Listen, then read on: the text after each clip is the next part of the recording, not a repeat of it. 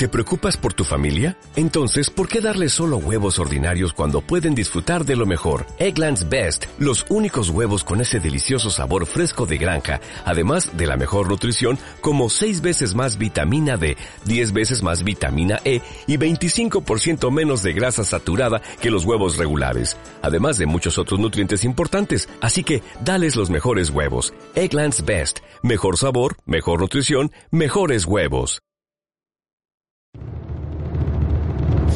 Finales de 1940.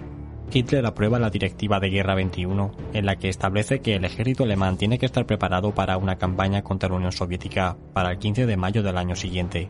En esta etapa, el Tercer Reich se encontraba en uno de sus mejores momentos tras sus recientes conquistas militares, entre las que se destacan las de Francia y Polonia. El único aspecto negativo había sido el de no poder sacar a Gran Bretaña del conflicto, ya fuese con una paz, alianza o conquista. Sin embargo, durante los próximos meses, Alemania tendría que ocuparse de otros problemas que no había previsto. El primero de ellos fue el de la unidad que se tuvo que mandar al norte de África para ayudar a los italianos a principios de 1941. Esta ayuda restó a las unidades Panzer que se estaban preparando para la invasión de la Unión Soviética un 10% de su fuerza total.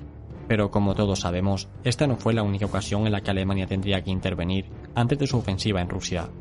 Generalmente las acciones alemanas en los Balcanes se venden como una intervención desinteresada por parte de Alemania en ayuda de su aliado, pero tal y como vamos a ver a continuación, esta versión dista mucho de ser lo que ocurrió.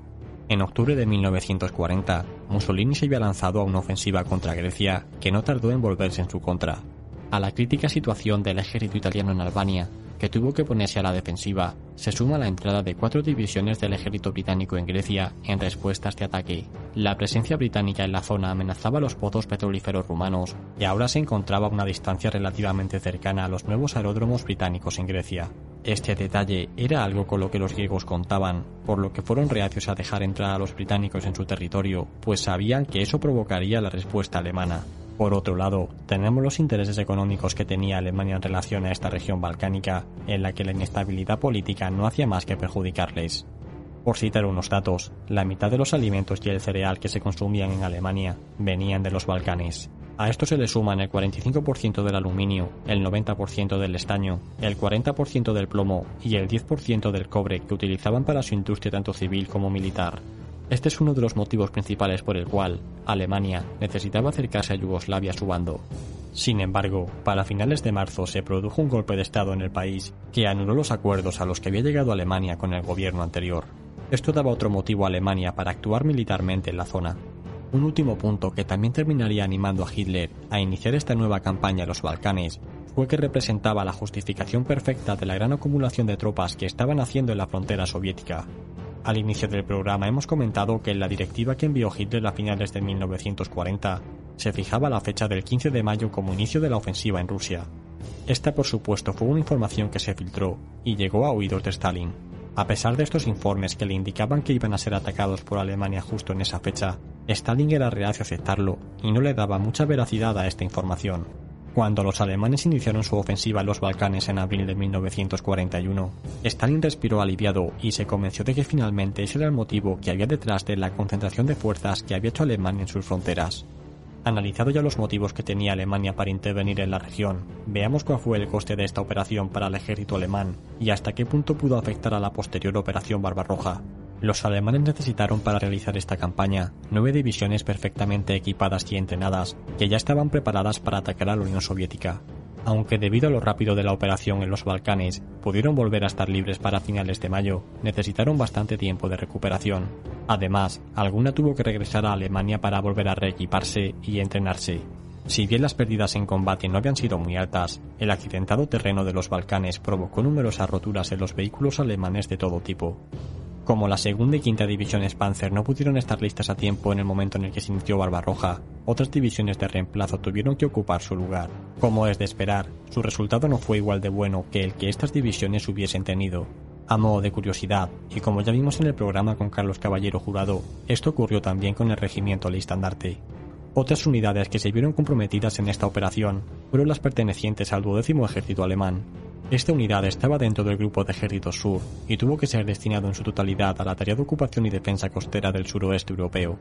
Este acontecimiento debilitó a este grupo de ejércitos que ya de por sí estaba necesitado de unidades para poder realizar su misión en el sur de la Unión Soviética.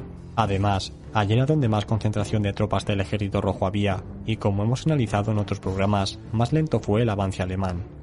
Otro aspecto a destacar fue la presencia de un gran número de partisanos en la zona, esto se debió a la fuerte presencia de grupos comunistas en estos países y a diferentes represiones contra la población civil que se realizó.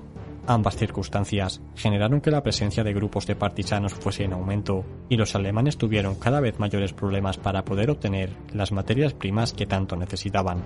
Por otro lado, también hizo que un gran número cada vez mayor de soldados tuviesen que estar destinados en esta zona, ya fuese para combatir contra los partisanos o para prevenir una posible invasión aliada en el sector. Este último punto fue un problema en años posteriores a estas operaciones de 1941. En cualquier caso, y como ha quedado ampliamente demostrado, no se puede hablar de retraso en el inicio del ataque a la Unión Soviética por este motivo, pues debido a las intensas lluvias y al tardío deshielo de aquella primavera de 1941, no se hubiese podido iniciar un ataque antes del 22 de junio. Lo que sí que se puede decir sobre esta intervención militar alemana en los Balcanes es que se convirtió en algo totalmente necesario como preámbulo a su ataque contra la Unión Soviética y que con semejante operación pudieron completar muchos objetivos de forma simultánea.